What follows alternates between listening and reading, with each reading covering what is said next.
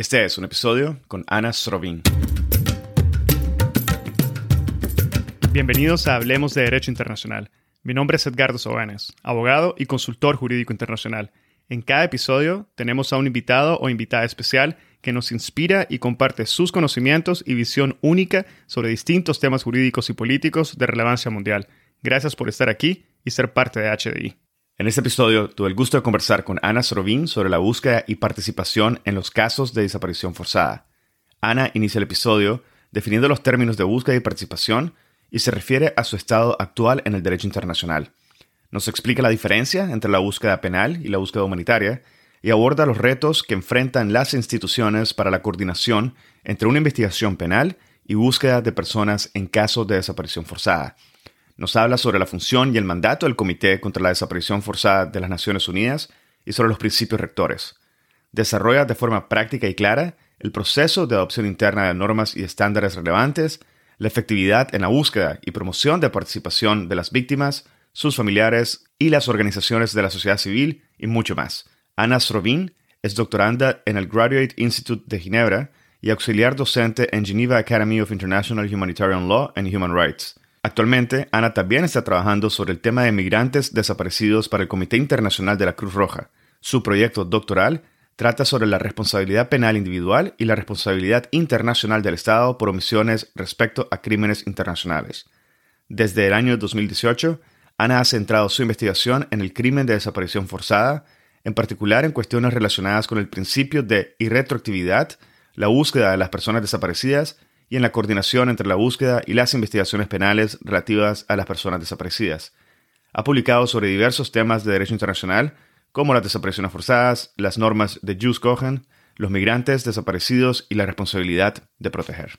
Espero que disfruten de este episodio, lo compartan en sus redes sociales y con quienes consideren podrían beneficiarse del contenido. Esta es la forma más fácil de fomentar el proceso de diseminación y difusión de temas de derecho internacional. Sigan al podcast en Spotify, Google Podcast, Apple Podcast, YouTube o cualquier otra plataforma que utilicen. Recuerden que pueden adquirir su membresía en la sección de contenido premium en nuestra página web en www.hablemosdi.com o en el link de membresía que está indicado en la descripción de cada uno de los episodios. Y así obtendrán acceso a episodios premium, acceso anticipado a los episodios generales, acceso a contenido adicional exclusivo acceso completo a las gotas de jurisprudencia internacional y acceso a la sala de conversación de Hablemos de Derecho Internacional, el primer espacio virtual único y consolidado para networking de la comunidad global de hispanohablantes oyentes del podcast. Ahora, empecemos. Bienvenida Ana Srovin al podcast, es un enorme gusto poder tenerte en esta tarde. Bienvenida. Pues muy buenos días, buenas tardes, buenas noches a todos eh, y muchas gracias por la invitación. Claro que sí, Ana. Eh, Ana, hoy estamos aquí para conversar sobre la búsqueda y la participación en la búsqueda de las personas víctimas de desapariciones forzadas. Para comenzar nuestra conversación, me gustaría que nos expliques un poco cuál es la definición en sí de la búsqueda y participación en el contexto del tema de hoy y que nos aclares de ser posible el estado actual en el derecho internacional de la búsqueda y participación. Pues sí, con mucho gusto. Antes, creo que es importante, antes de comenzar a responder a la pregunta, eh, creo que es importante eh, definir el término desaparición forzada y realmente aclarar eh, cuál término voy a usar yo hoy en esta conversación.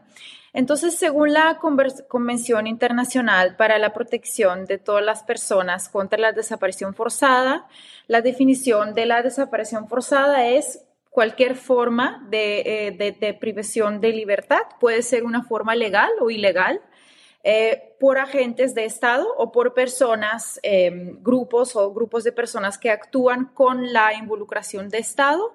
Y luego otro elemento de desaparición forzada es también la negación a reconocer dicha privación de libertad o del ocultamiento de la suerte o del paradero de la persona desaparecida. Entonces, esta es la definición que voy a usar hoy en esta conversación. Si paso ahora a responder la pregunta sobre cómo definir el término búsqueda, pues aquí quiero aclarar que pues no existe una definición universal, pero en general se entiende como aquellas medidas dirigidas a la determinación del paradero de la persona desaparecida. Entonces, búsqueda como tal en el contexto de desapariciones forzadas son realmente medidas que el Estado tiene que tomar para cumplir con varias obligaciones impuestas a todos los estados partes de la Convención Internacional contra las Desapariciones Forzadas y también otros tratados de derechos humanos. Luego, con respecto al término participación, también eh, es un término muy abierto y en la realidad no hay claridad lo que significa. ¿Cuál es la diferencia también entre participación e involucramiento y otros términos que se parecen al término participación? Pues aún así existe un documento llamado Principios Rectores para la búsqueda de personas desaparecidas que fue aprobado en 2018 por el Comité de, de la Desaparición Forzada y ese documento creo que ayuda a comprender mucho qué significa participación en el contexto de las desapariciones forzadas. Ahora, más específicamente, si miramos el principio rector número 5, pues ese principio rector sugiere que la búsqueda debería respetar el derecho de la participación y se refiere al derecho de acceder información sobre todas las acciones realizadas, sus avances y los resultados de la búsqueda. Además, este mismo principio rector número 5, entonces, clarifica que participación debe comprender los aportes, experiencias y sugerencias de las personas que tienen derecho a participar para hacer la búsqueda más efectiva. Ahora, respecto de la segunda parte de su pregunta sobre cuál es el estado actual de la búsqueda y la participación en el derecho internacional, aquí yo estoy convencida que hoy en día no existe absolutamente ninguna duda de que la búsqueda y la participación en el búsqueda tienen una base muy sólida en derecho internacional. Y también creo que ambos, participación y la búsqueda, implican que los estados tienen varias obligaciones positivas que tienen que realizarse con debida diligencia. Y creo que quizás la base más evidente en derecho internacional es el artículo 24 de la Convención Internacional contra las Desapariciones Forzadas, que habla sobre el derecho de conocer la verdad y señala, y aquí estoy citando que cada Estado parte de la Convención tiene que tomar medidas adecuadas al respeto del derecho de verdad. Fin de la cita, lo que claramente, creo yo, incluye la búsqueda. Adicionalmente, aquí quiero señalar que una de las preguntas más complejas eh, es quién tiene derecho a la búsqueda y el derecho a participar. Entonces, creo que la cuestión eh, que realmente es, compleja, es cómo determinar quiénes pueden exigir la búsqueda y la participación. Y para responder a esta pregunta, creo que por un lado parece necesario tomar en cuenta el concepto de la víctima de la Convención Internacional contra las Desapariciones Forzadas. Esta convención considera que víctima es la persona desaparecida, pero aparte también cualquier otra persona que ha sufrido un perjuicio directo como consecuencia de una desaparición forzada y que por ello, según mi opinión, debería tener derecho de participar en la búsqueda. Ahora, por otro lado, el principio rector número 5 señala que las víctimas, sus representantes legales, sus abogados o las personas autorizadas por ellos, así como toda persona, asociación u organización con un interés legítimo tienen derecho a participar en la búsqueda. Entonces, creo que los principios rectores de una manera parecen dar un alcance más amplio al derecho a participar en la búsqueda. ¿Por qué? Porque el derecho no se limita únicamente a personas que sufrieron un prejuicio directo, sino que basta con tener un interés legítimo. Pues finalmente, para terminar respondiendo a esta pregunta, quiero enfatizar que garantizar la participación de una manera muy amplia parece una solución atractiva, pero también genera varios desafíos. Por ejemplo, en casos donde varios familiares quieren participar, pero no están de acuerdo eh, de cómo orientar la búsqueda o no están, quieren participar de una manera distinta, el problema que se presenta en estos casos es a quién dar la prioridad, ¿no? Y aquí tampoco tenemos una solución muy clara en derecho internacional. Mi opinión personal es que los conflictos que ocurren entre varias personas que quieren participar en la búsqueda siempre se deberían resolver de la manera que mejor proteja el interés de la persona desaparecida y aumente las chances de encontrarla. Al mismo tiempo, creo que es importante mantener en mente que la búsqueda y la participación deberían realizarse de la manera que no hagan daño a los que quieren buscar al desaparecido. Bueno, Ana, tocaste varios puntos que vamos a ir abordando poco a poco durante el episodio, pero me queda una duda sobre el interés legítimo. Esto es una, aplicación bastante amplia del, del, derecho a la participación en la búsqueda. ¿Existe alguna clarificación que existe alrededor de, para la determinación de lo que podría ser un interés legítimo? Eh, desafortunadamente, en el derecho internacional, eh, que también pues que trata de esos temas eh, sobre desaparición forzada, no existe una definición clara qué es lo que significa interés legítimo. Entonces, lo que probablemente se haría en estos casos es realmente mirar la legislación nacional y ver quién, según la legislación nacional, tiene el, interés legítimo a participar. Pero eso sin duda es uno de los problemas muy grandes porque me imagino que hay países que podrían entender ese concepto de una manera muy amplia y otras que podrían eh, entenderla de una manera eh, distinta, ¿no? Que de la manera que incluye muy pocas personas. Vale, perfecto. Gracias por esa clarificación, Ana. Y si te parece, me gustaría retomar eh, los principios rectores que mencionaste y preguntarte en términos generales y un tanto más prácticos, ¿cuál ha sido la importancia o el valor agregado que estos principios han aportado en lo que es la búsqueda y participación de personas víctimas de desapariciones forzadas comparado con lo que no existía antes de los principios rectores? Pues gracias por esa pregunta. Personalmente creo que la aprobación de ese documento de los principios rectores eh, por el Comité de Desaparición Forzada en 2018 fue un evento muy importante en la lucha por hacer la búsqueda más efectiva y respetar los derechos relativos a la participación de las familias.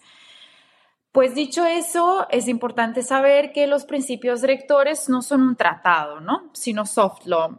Eh, entonces, la idea detrás de ese documento realmente fue incluir los estados que no, los estados que son estados partes de la Convención Internacional contra las, contra las Desapariciones Forzadas, pero también otros estados eh, que no son estados parte de la Convención y que también esos estados podrían utilizar el documento para avanzar y mejorar sus prácticas de búsqueda. Al mismo tiempo, según mi opinión, a diferencia de la Convención, el término de personas desaparecidas en los principios rectores parece incluir no solamente casos de desaparición forzada, donde hay involucración de Estado de una manera directa o indirecta, sino también otros tipos de desapariciones, por ejemplo, incluyendo por actores no estatales. En ese sentido, pienso que valor agregado de ese documento, de los principios rectores, es que aplica a situaciones más allá de la definición aceptada de desaparición forzada. Además, los principios rectores hacen una gran contribución a la clarificación del término búsqueda, que no está muy elaborada en la convención. Y lo que es muy importante es que dejen claro que la búsqueda es una obligación autónoma y que existe realmente aparte de investigación penal. Em, y aquí quiero enfatizar que como la Convención Internacional contra las Desapariciones Forzadas usa principalmente el término investigación, no búsqueda, es importante que los principios rectores marquen esta distinción de una manera tan clara entre la búsqueda y investigación. Y por fin, pues los, los, principios rectores proponen varias obligaciones de los estados respecto de la búsqueda y al mismo tiempo brindan orientación a otros actores involucrados en la búsqueda de las víctimas de desaparición forzada, no necesariamente estados, pero pueden ser eh, los ONGs o los, mm, no sé, actores privados, los que quieren buscar a las personas desaparecidas. Ana, entiendo que durante mucho tiempo la búsqueda de personas desaparecidas no necesariamente estuvo al frente de las prioridades normativas o incluso efectivas de los estados. Esto, claro, sin referirse a los esfuerzos de los familiares u otros actores en la búsqueda de sus seres queridos, sino que exclusivamente en lo referido a las normativas que impusieran obligaciones a los estados para la búsqueda efectiva. No sé si nos podrías aclarar un poco el porqué de esta falta de interés o de priorización de la búsqueda de víctimas de desapariciones forzadas. ¿A qué se debe? Pues antes de responder a esa pregunta, eh, pues quisiera aquí aclarar que creo que es difícil generalizar, ¿no? Responder a esa pregunta de una manera general, porque realmente no hay una respuesta que podría aplicar a todos los países del mundo. O sea, creo que es difícil hablar sobre la falta de priorización de la búsqueda de una manera general, ya que cada país tiene distintas prácticas respecto del grado de prioridad dado a la búsqueda. Aún así, creo que tenemos que acordarnos que por definición la desaparición forzada es un crimen cometido con involucración de Estado. Y tomando esto en cuenta, no considero muy sorprendente que los estados no hayan dado mucha importancia a la búsqueda. Y respecto de la participación, creo que uno de los problemas más comunes ha sido que muchos países no percibían la búsqueda de personas desaparecidas y la participación de las familias en ese proceso como una obligación.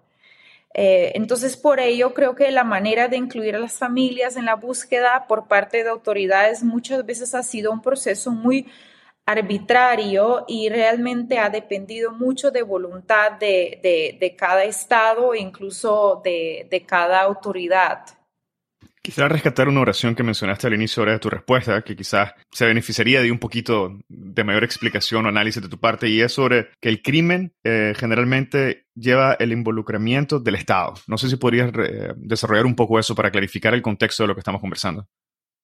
Claro, con mucho gusto. Sí, la, la, definición, vamos a decir, sí, la definición original, o sea, la definición que, en cual se usa normalmente el término desaparición forzada em, implica que tiene que ser una involucración de Estado, que puede significar una, involucración directa, que sería, por ejemplo, cuando un, un agente de Estado comete desaparición forzada, ¿no? Eh, o por otro lado puede ser cuando, cuando un Estado o cuando un, otra vez un agente de Estado, por ejemplo, no sé, alguien trabajando en policía, tiene el conocimiento, por ejemplo, de, y, no hace nada de respeto de que un, yo qué sé, un miembro de un, grupo organizado eh, está cometiendo una desaparición forzada. Entonces hay varios tipos de involucramiento de Estado. Em, que pueden, que pueden existir para, eh, para, que, para que se cometa una desaparición forzada, pero lo importante es que hay ese elemento estatal. Ahora, Dicho esto, eso es la, eh, así se entiende la desaparición forzada según la Convención Internacional contra la Desaparición Forzada, según la Declaración Internacional contra las Desapariciones Forzadas que existe Em, también a, nivel mundial, aunque es, es soft law. Em, y pues diría que este concepto de desaparición forzada es realmente el, primero. Hoy en día hay países, y creo que en general, em, tomando en cuenta que hay cambios en el, de los contextos en cuales se comete desaparición forzada y que hay eh, más y más común, eh, es más y más común que también actores no estatales cometen actos que se parecen mucho a desapariciones forzadas.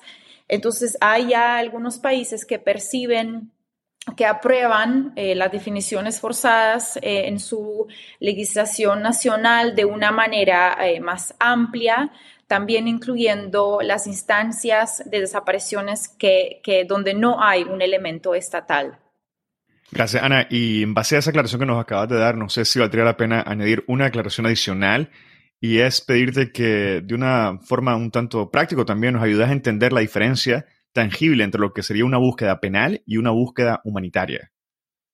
Pues sí, eh, primero le agradezco mucho por esa pregunta porque me parece una pregunta muy importante eh, y creo que hay bastante confusión en general en entender la diferencia. Entonces, en el contexto de hoy, yo definiría la búsqueda humanitaria como la búsqueda que se lleva a cabo por mecanismos nacionales o internacionales con el objetivo de determinar eh, el paradero de los desaparecidos y entonces no con el fin de identificar a los perpetradores. En ese sentido, la búsqueda humanitaria se puede entender como algo independiente de una obligación internacional de poner en marcha el sistema penal.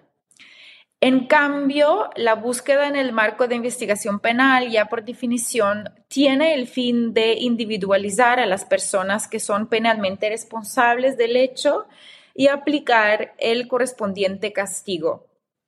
Ahora, por ello, necesariamente la búsqueda en ese contexto es llevada a cabo por los mecanismos o funcionarios públicos correspondientes según la ley local, como por ejemplo la fiscalía o las, las fuerzas eh, policiales. Dentro de ese marco, el proceso penal eh, debería brindar información ¿no? sobre el paradero de la persona desaparecida, pero siempre, siempre dentro del marco de las reglas y garantías en procesos penales. Y creo que justamente la participación en la búsqueda es un buen ejemplo de por qué se suele decir que la diferencia entre la búsqueda humanitaria y búsqueda en marco de investigación penal es importante. Por ejemplo, es común que las fiscalías indiquen que hay que imponer límites a la participación por el tema de privacidad de los datos.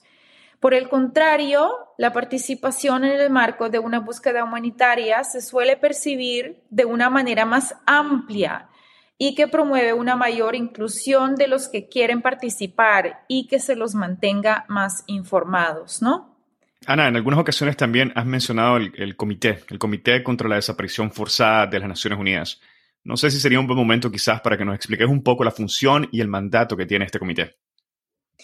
Pues sí, en los términos muy, muy, eh, muy generales, el Comité contra la Desaparición Forzada es un órgano creado en virtud de un tratado de derechos humanos, eh, es decir, la Convención Internacional contra la Desaparición Forzada, que he mencionado en, en varias ocasiones hoy. El comité está compuesto por 10 expertos independientes que, que tienen el tarea de supervisar la aplicación de ese tratado. Luego, sobre cómo el comité ejecuta su mandato o cuáles son sus funciones, la respuesta es a través de diferentes vías, incluyendo con las reuniones en Ginebra, que toman lugar dos veces al año, donde el comité examina los informes de Estados partes de la Convención y prepara recomendaciones, cómo cumplir mejor, de qué maneras los estados podrían cumplir mejor con sus obligaciones internacionales. Em, además, el comité también acepta peticiones urgentes, que son peticiones al respeto de la desaparición de una persona, donde se pide al comité que empiece un diálogo con el Estado para que se determine el paradero de persona desaparecida. Y el comité también acepta eh, comunicaciones individuales al respeto de violación eh, de las obligaciones que la Comisión impone a cada, de las obligaciones sí que la Comisión impone a, un Estado parte. Ahora, eso diría yo que son las funciones más cruciales del comité y luego el comité tiene varias otras pequeñas em, tareas, pero estas creo que son realmente las fundamentales. Bueno, muchas gracias, Ana, por esa respuesta y quisiera, si me permitís, volver un poco a los principios rectores y rescatar el principio 7, que habla sobre la obligación de búsqueda permanente. No sé si podrías aclararnos el alcance de este principio que has mencionado, pero me gustaría pedirte que nos aclares un poco el alcance del principio y también que nos aclares si estamos hablando de una obligación de medio o de una obligación de resultado. Eh, pues es correcto que primero, según el, el principio rector número 7, la búsqueda es una obligación permanente. Este principio rector claramente creo que muestra que los principios rectores se aprobaron debido a malas prácticas en el pasado y distintos abusos de parte de, órganos encargados de la búsqueda.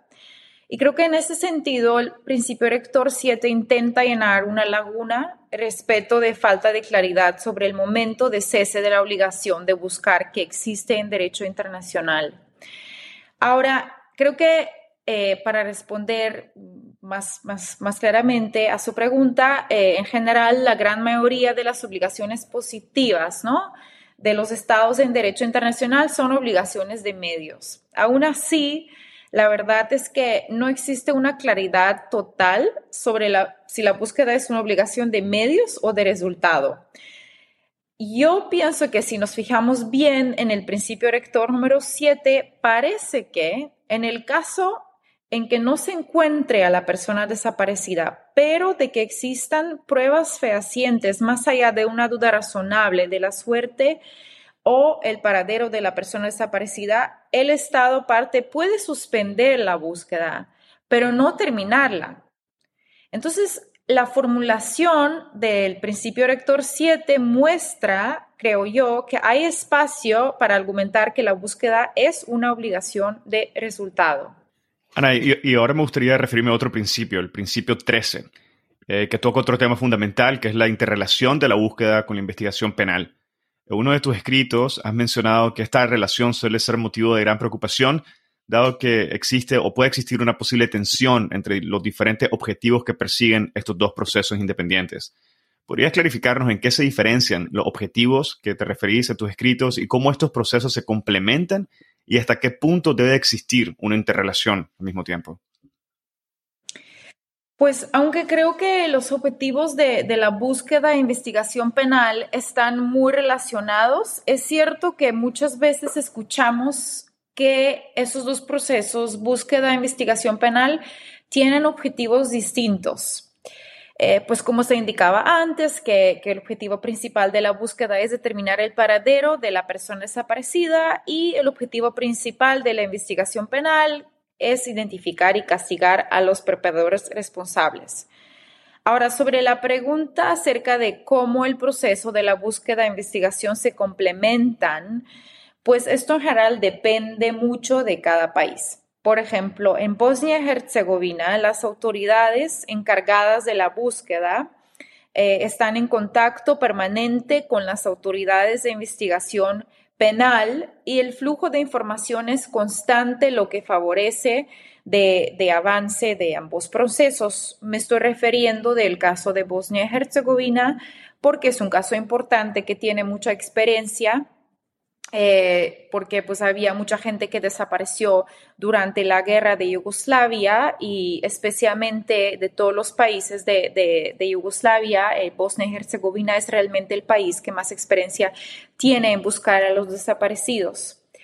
Ahora, también eh, quiero aclarar que la interrelación entre la búsqueda e investigación penal es realmente indispensable y que la palabra coordinación o interrelación se debería entender de la manera más amplia posible. Creo que es inevitable que mientras se busca información sobre el paradero de una persona desaparecida, se encuentre información que puede ser útil para identificar el lugar de delito y personas involucradas. Igualmente pienso que cualquier investigación penal sobre una desaparición forzada no puede ignorar el tema de la búsqueda, porque al final esto suele ser evidencia fundamental para el proceso penal. Entonces, según mi opinión, esos dos procesos, búsqueda, investigación penal, realmente se complementan. Y quedándonos un poco en tu análisis sobre esta interrelación, eh, ¿Nos podrías comentar dos o tres retos que enfrentan las instituciones para la coordinación entre una investigación penal y la de la búsqueda de una forma efectiva? Claro, pues voy a referirme primero en, un caso eh, específico, eh, en el contexto de, de, Salvador, que pues también es uno de los países donde realmente desapareció mucha gente, incluyendo muchos niños y niñas durante la guerra civil. Por ejemplo, en El Salvador, em, los mecanismos de búsqueda se crearon de forma ad hoc y sin tener un plan específico, ¿no? Eh, o alguna ley que hubiese previsto cómo estos mecanismos de búsqueda se integran en el contexto más general, incluyendo qué tipo de deberes o responsabilidades tienen las autoridades de investigación penal respecto de comisiones de búsqueda. Entonces, el caso de Salvador y ese ejemplo, eh, creo que muestra que un reto es la falta de los parámetros que regulen la relación entre la búsqueda y la investigación penal. Pues repito, he mencionado el caso de El Salvador, pero es realmente uno de los retos que, ocurre eh, muy a menudo en muchos países. El segundo reto que quisiera exponer es la coordinación en un país federal que tiene una división de poderes poco clara. Y un buen ejemplo aquí es México, donde la información es realmente tan dispersa que no se puede determinar muy fácilmente las instituciones que deben llevar al cabo investigación penal y la búsqueda, lo que obviamente representa un gran obstáculo para la coordinación. Y eso, ese tipo de retos suelen ocurrir en los países muy grandes, en general, especialmente en las federaciones. También quiero mencionar otro ejemplo eh, que se menciona muchas veces como un gran obstáculo, pero según mi opinión no debería ser determinante para falta de coordinación, lo que es falta de recursos. No quiero entrar mucho en ese debate porque realmente pienso que la coordinación eh, puede hacer la búsqueda y la investigación incluso más eficientes y rápidas y por ello yo pienso que puede implicar el ahorro de recursos, pero simplemente me refiero a este reto porque es uno de los retos que se menciona muy a menudo como uno de los grandes obstáculos a la coordinación. Me gustaría ahora recuperar todos los puntos que hemos abordado en nuestra conversación y enfocarlo en un caso en concreto. Y me gustaría quedarme en el último caso que mencionabas, que podría ser México. Y en base a tu estudio sobre México, por ejemplo, y partiendo de las normas y los estándares que regulan la búsqueda de personas víctimas de desaparición forzada a nivel internacional, ¿cuál ha sido tu impresión sobre el proceso de adopción interno de estas normas y estándares? ¿Y qué tan efectivo ha sido la búsqueda y promoción de participación de las víctimas, sus familiares y las organizaciones de la sociedad civil en los procesos de búsqueda y quizás aún más importante en encontrar a las víctimas? Pues creo que México ha tenido mucho éxito en adoptar leyes en línea con los estándares internacionales, también de una manera clara, precisa, pero a veces exagerada en términos de complejidad, número de mecanismos, número de leyes, em, que puede ser algo que al final eh, se hace mucho más difícil para, las víctimas, ¿no? Entender, para que entiendan todo lo que existe al respecto de desaparición forzada. Las víctimas em, en el contexto mexicano realmente han tenido un papel tan importante que es gracias a ellas que se tuvieron lugar muchos cambios a nivel doméstico y que las leyes internas hoy en día por lo menos parcialmente respetan los estándares internacionales. Entonces también quiero enfatizar realmente el rol de las víctimas que ha sido tan importante en México. Y pienso que hoy en día las leyes fortalecen mucho la posición de las víctimas. También creo que en México, pues las leyes de una manera ayudan, que las víctimas permiten eh, que, estén, que los leyes permiten que las víctimas estén mejor informadas y aumentan la posibilidad que la búsqueda se conduzca de una manera que permite participación de las víctimas. Ahora, ¿hasta qué punto todo esto permitió encontrar más personas que desaparecieron? Em, yo creo que sin duda claramente ayudó. Lo que pasa es que es difícil decir hasta qué punto eh, o, decir hablar sobre algún porcentaje, porque en México no se dispone de información sobre el número de casos donde la búsqueda ha dado resultados significativos, simplemente porque la búsqueda está, em, está conducida por varios mecanismos y no necesariamente siempre queda claro eh, en, en, cuántos casos ha sido, ha sido eficiente. Bueno, muchísimas gracias, Ana, por todo tu tiempo y por el conocimiento que has compartido. Y me gustaría finalizar el episodio pidiéndote que nos compartas tus reflexiones generales sobre el derecho en sí como herramienta para hacer efectiva o más efectiva la búsqueda y participación. ¿Piensas que los desafíos se pueden resolver a través del derecho? ¿Y cómo piensas que se podrían mejorar las prácticas relativas a la búsqueda y a la participación? Pues muchas gracias por esa pregunta. Como trabajo en Derecho Internacional, sí, tengo mucha fe en Derecho creo que sí puede ayudar y creo que em, derecho siempre puede ser el primer paso. y realmente estoy muy convencida que las experiencias de algunos contextos, como por ejemplo el mexicano, sirven como una prueba que el derecho puede hacer avanzar las prácticas de búsqueda y participación y hacerlas más efectivas. Esto es porque, por lo menos en la mayoría de los casos, eh, la obligación legal de una manera crea más presión a los estados que conducen la búsqueda y permite a los que quieren participar en ella tener una base sólida en la que se pueden apoyar. No siempre, pero a veces el derecho también permite, creo yo, directamente o indirectamente la supervisión internacional o nacional de las medidas que toman los estados para la búsqueda. Además, creo también que el derecho, específicamente leas claras y precisas, pueden de una manera aliviar el sufrimiento de las víctimas, que creo que es muy importante. Aquí cuando digo víctimas pienso también las familias de esas personas que, personas que desaparecen. ¿Por qué? Porque les permite entender que tienen derechos y cuáles son sus derechos. Entonces, personalmente veo el derecho como un reconocimiento de la gravedad de la situación en cual se encuentres víctimas de desaparición forzada y, y una manera de aliviar eh, este, este sufrimiento. En conclusión, creo que el derecho puede ser el primer empuje para resolver los desafíos. Aún así, uno debe ser consciente que al final mucho depende de la voluntad de los estados de aplicar ese derecho, ¿no? Porque el derecho por sí solo no puede reemplazarla.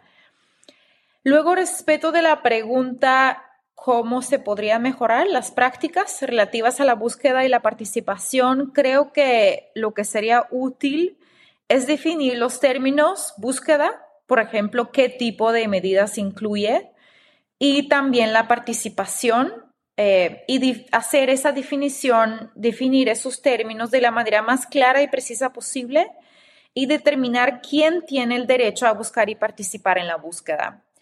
Al mismo tiempo, reconozco que las particularidades de cada contexto deberían tomarse en cuenta. Creo que eso es realmente fundamental, ¿no? Especialmente cuando se habla de la participación de las familias, se debería priorizar lo que ellas necesitan en un contexto específico en cual están buscando. Bueno, Ana, nuevamente muchísimas gracias por haber compartido esas últimas reflexiones y tus propuestas sobre los elementos que podrían mejorar las prácticas relativas a la búsqueda y participación. No, no sé si hay algún elemento que pensás que dejamos fuera de la conversación que te gustaría mencionar antes de finalizar el episodio. Eh, pues creo que lo único que quizás me gustaría mencionar que, que realmente pienso que, hemos conseguido un gran avance en, en, esos temas, en la búsqueda, en la participación en, en poco tiempo y creo que esto de una manera ya muestra eh, la voluntad de estados y, y también reconocimiento de, de, que es importante seguir trabajando en, en este tema. Y entonces simplemente quiero enfatizar que realmente es muy, muy, muy importante continuar esta discusión y siempre incluir las, las familias de, de los, eh, de los desaparecidos, ¿no? Bueno, Ana, muchísimas gracias nuevamente por tu tiempo y por haber conversado con nosotros y haber estado esta tarde en el podcast. Muchas gracias. Muchísimas gracias. Y con esto finaliza el episodio del día de hoy y esto fue una conversación con Ana Srovin. Si encontraste este episodio interesante, te invitamos a que lo compartas y nos sigas en Spotify, Apple Podcast, Google Podcast o cualquier otra plataforma que utilices para escuchar tu podcast Hablemos de Derecho Internacional, haciendo clic al botón de seguir o al botón de suscripción. Hasta la próxima.